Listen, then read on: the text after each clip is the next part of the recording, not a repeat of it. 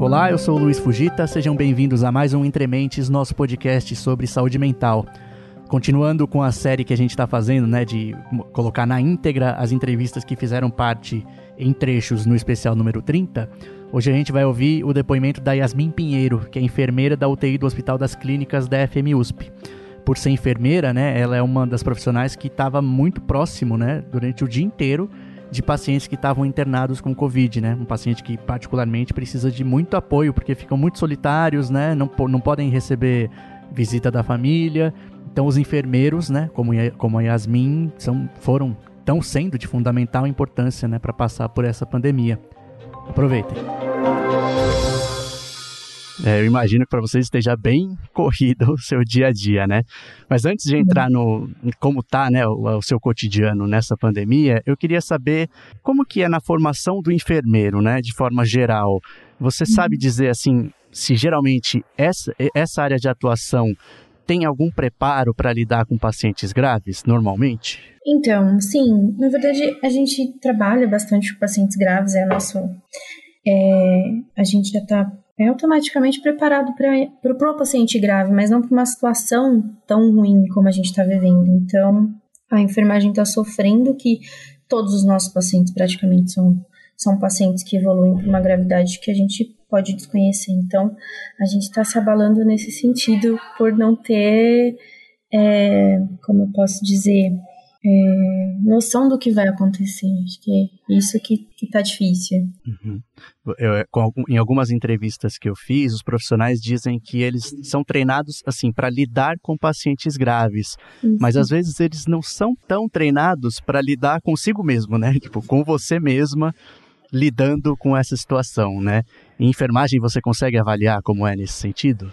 Olha, é, o que a gente está conseguindo perceber é que a gente não está tão preparado para olhar para nós, né? A gente olha o outro e quando a gente para para analisar o que a gente está vivendo, a gente fica um pouco perdido. A gente, é o que você falou, os profissionais eles estão preparados para lidar com o paciente grave, mas para olhar para dentro de, da gente, a gente ainda está um pouco perdido.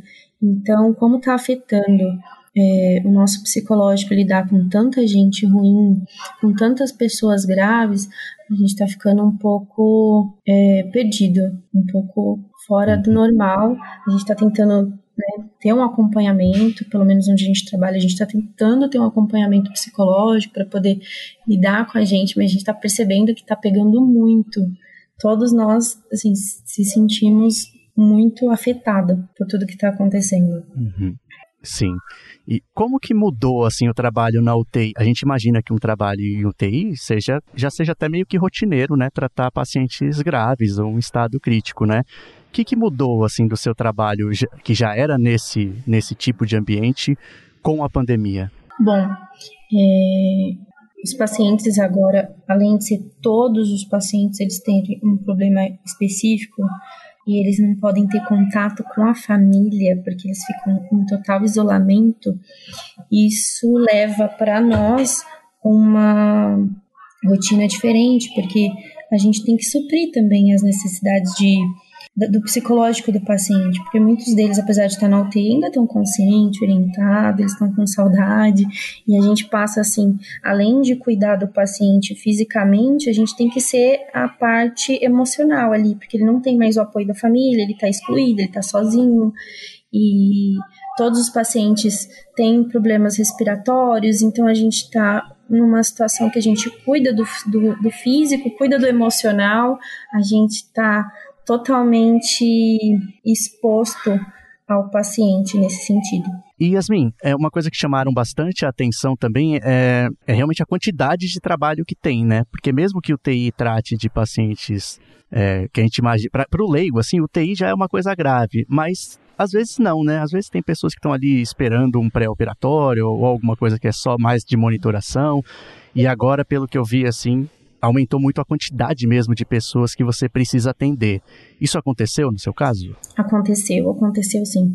Especificamente com é, onde eu trabalho, nós aumentamos os números de leitos porque a demanda aumentou muito, a quantidade de paciente aumentou, é que nem você falou.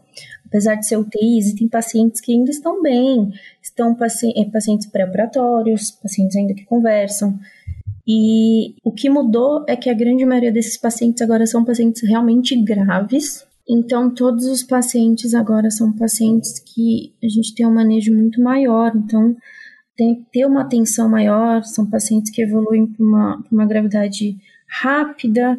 Então, a gente está sempre de olho neles de uma forma que a gente não precisava estar tanto.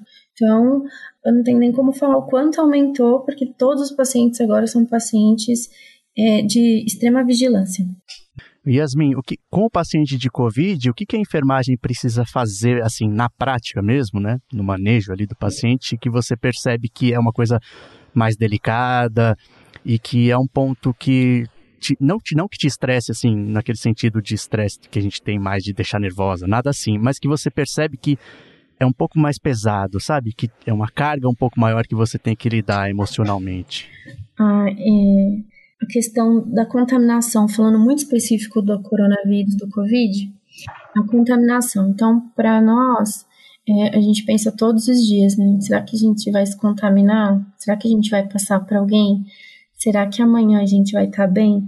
Então, isso assim pesou muito no psicológico de toda a equipe. A gente utiliza de equipamentos de proteção individual que são bem específicos, acho que todo mundo já viu é, na televisão, a gente com várias máscaras, roupas, e tudo isso assim causa pra gente um estresse, porque é muito ruim usar. É quente, abafa o som, tira o. o é, sufoca a gente, né? Pra falar a verdade, sufoca. E ter certeza que você está usando tudo certo, está tirando tudo certo, que você está chegando na sua casa, que você não vai contaminar ninguém, que você está é, bem consigo mesmo, porque a gente fica com medo também de no dia seguinte acordar e não tá legal e de repente fazer parte de uma estatística. Então a cabeça da gente lidando com isso específico, que a gente sabe que não tem um tratamento ainda é, correto, deixa a gente muito, muito, muito apreensivo. Sim, não é porque tá com aquela roupa que você tá completamente segura, né? Ah, não vou pegar com certeza, não é assim, né? Exatamente. E essa parte da roupa, Yasmin, é interessante que bastante gente chamou a atenção nas outras entrevistas, e não só dessa parte que você falou, né, que a gente imaginava até, porque a gente que é leigo, só de usar aquela máscarazinha de pano já é um incômodo, né, pra gente, a gente consegue imaginar como é para vocês usar toda aquela parafernália toda, né. E aí eu queria que você falasse um pouco como como é, usar isso, como que você percebe que isso afeta o seu trabalho com o paciente mesmo, né? Como que você acha que é o paciente vê você daquele jeito e como que isso até talvez atrapalhe, né, o, o trabalho que você tinha antes, sem precisar usar tudo isso? Ah, isso é, isso é verdade. É, falando assim com o paciente, até acontece bastante. Os pacientes que ainda estão conscientes, orientados, quando você entra no quarto com toda aquela roupa, se ele estava tranquilo, ele passa. Já passou a tranquilidade, ele começa já a ficar nervoso, porque você entra assim, paramentado, descendo um astronauta dentro do quarto. E aí a primeira coisa que você fala é: calma, a gente está só se prevenindo, caso. E aí tenta uma conversa toda dinâmica com o paciente para deixar ele tranquilo, para aí a gente começar a fazer um procedimento. E aí que afeta na gente, que é super quente, abafa de uma forma para respirar. Então, se a gente está fazendo alguma coisa um pouco mais rápido, a gente tem que parar para respirar, porque realmente cansa, tira o fôlego e a gente está tudo, tudo ali, suando dentro daquela roupa e o paciente mais assustado ainda. Então é uma situação assim que a gente tem que lidar com jeito. No comecinho foi bem difícil, agora já faz um tempo que a gente está lidando, a gente já começou a entender melhor como que a gente vai conversar, como que a gente vai lidar e até acostumar a respirar com aquela máscara que é realmente é horrível e ficar o plantão inteiro com ela. A gente não tira para absolutamente nada, só para comer mesmo. Então, é bem complicado a parte de acostumar. Depois que a gente se acostuma, a gente vai sabendo lidar com toda essa parafernália. Você acaba ficando quanto tempo com aquela roupa toda? É, às 12 horas do plantão. A gente tira para almoçar, para comer e depois a gente põe novamente. E além da, dessa roupa, a gente utiliza também é, uma roupa privativa que o hospital fornece para a gente não ter que utilizar a roupa que a gente está de casa. Então, a roupa que eu saio da minha casa não é a mesma que eu trabalho. Isso já ajuda bastante. Uhum. E uh, é possível assim que um paciente entre e saia sem ele nem ter conhecido você, no sentido de ter visto como você é, como é o seu rosto? Olha, isso é muito interessante, porque se nós que se conhecemos dentro do hospital do plantão, a gente se confunde, a gente fica olhando assim o olho e a gente às vezes não se reconhece. E a gente é, adotou umas estatísticas muito interessantes. A gente conseguiu um crachá, que é com uma, uma crachá grande, assim, que é com uma foto dos funcionários sem toda aquela parnafinalha, sorrindo, que é para a gente poder se identificar. Então, isso ajuda até o paciente a saber com quem que ele está conversando, porque todo mundo parece ser a mesma pessoa com toda aquela roupa.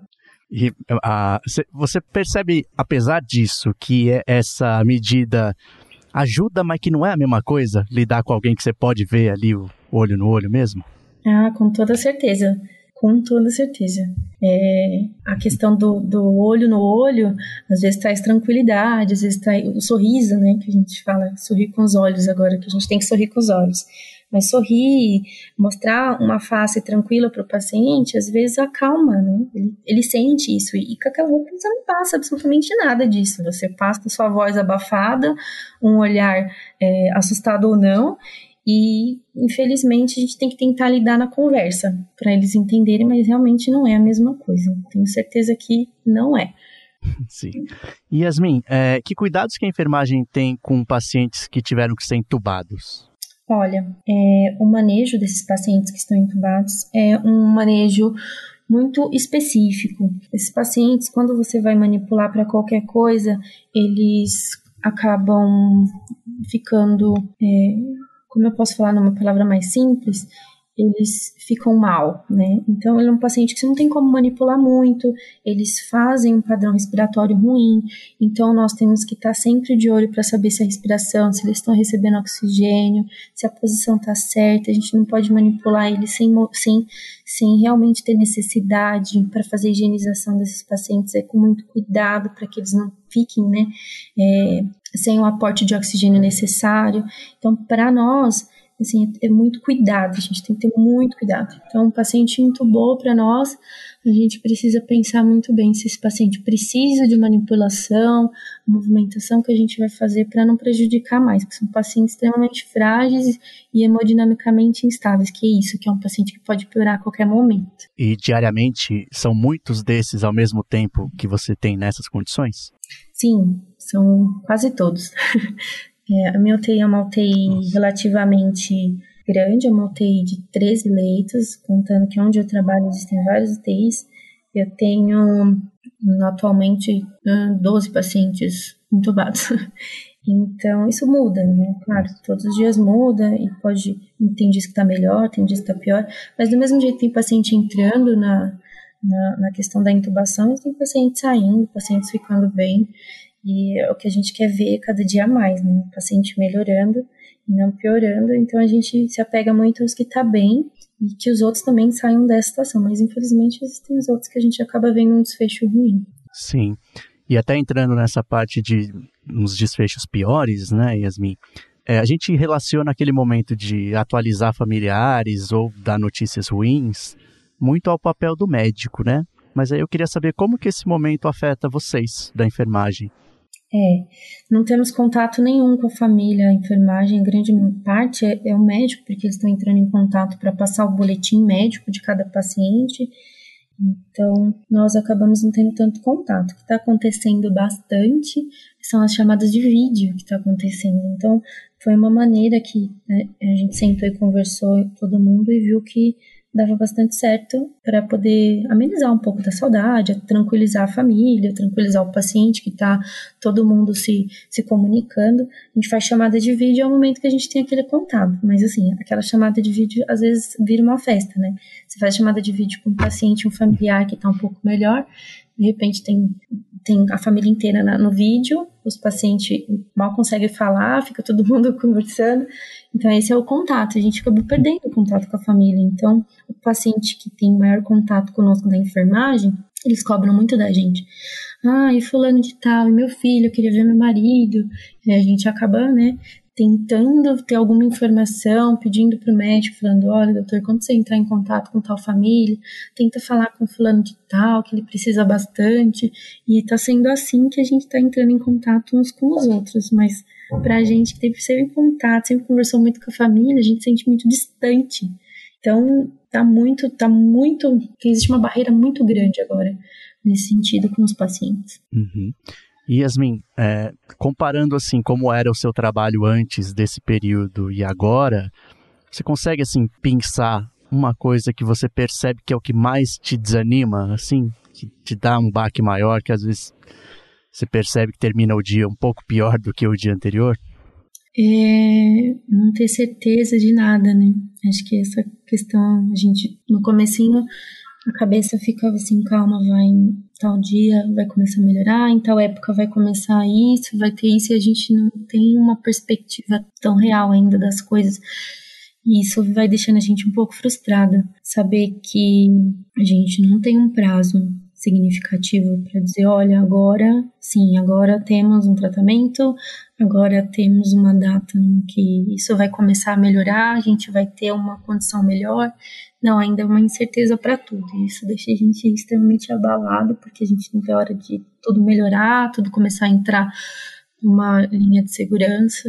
E acredito que não só a enfermagem, mas todo mundo que trabalha com paciente agora fica um pouco frustrado sem saber muito bem como, quando isso vai dar um desfecho melhor. Uhum.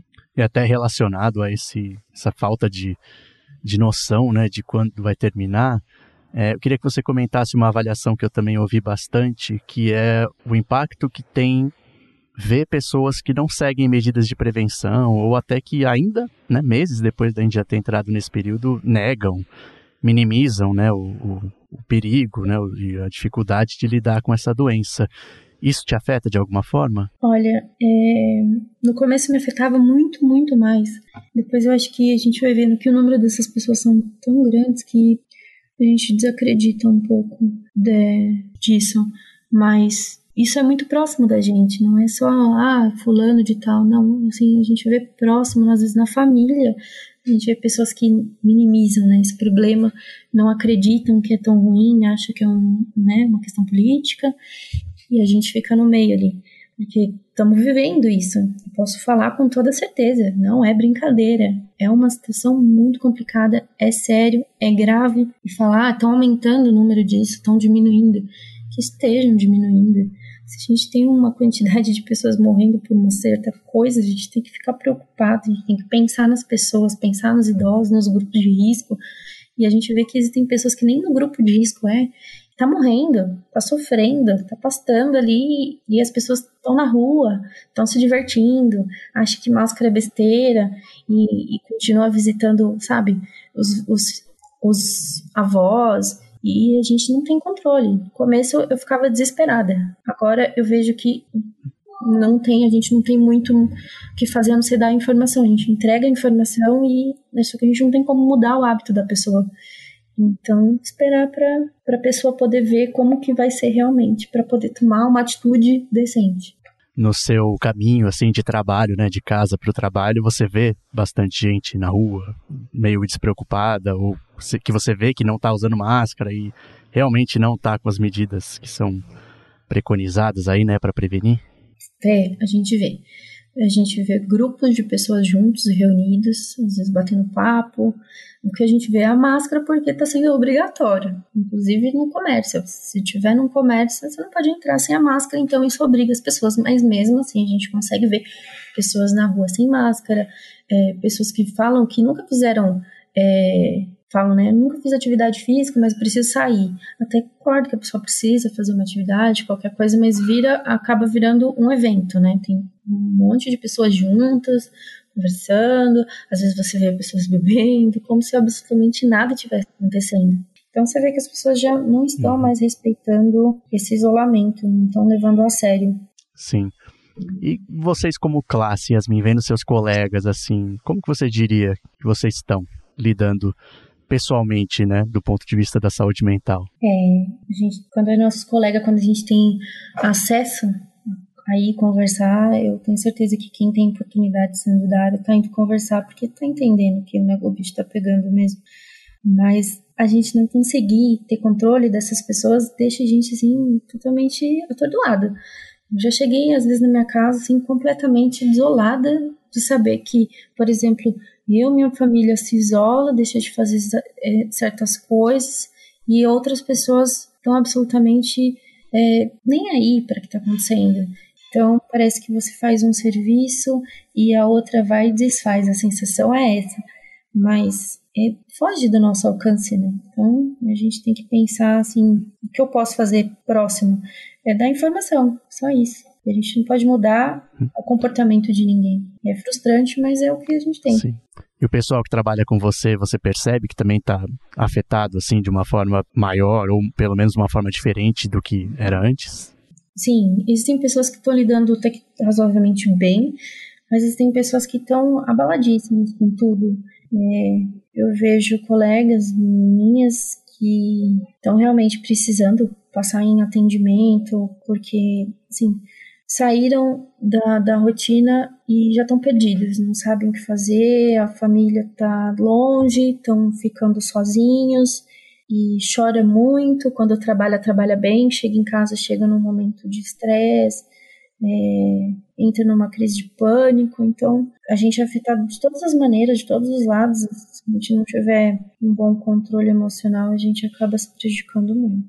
Esses exemplos que você falou, você sabe porque as pessoas meio que desabafam, contam para você? Ou acontece no ambiente de trabalho, alguma coisa desse tipo? Eu sei porque a gente conversa bastante entre nós, a gente acaba trocando um pouco de informação de como tá a casa, como que tá a vida pessoal de cada uma e a gente acaba falando como que tá.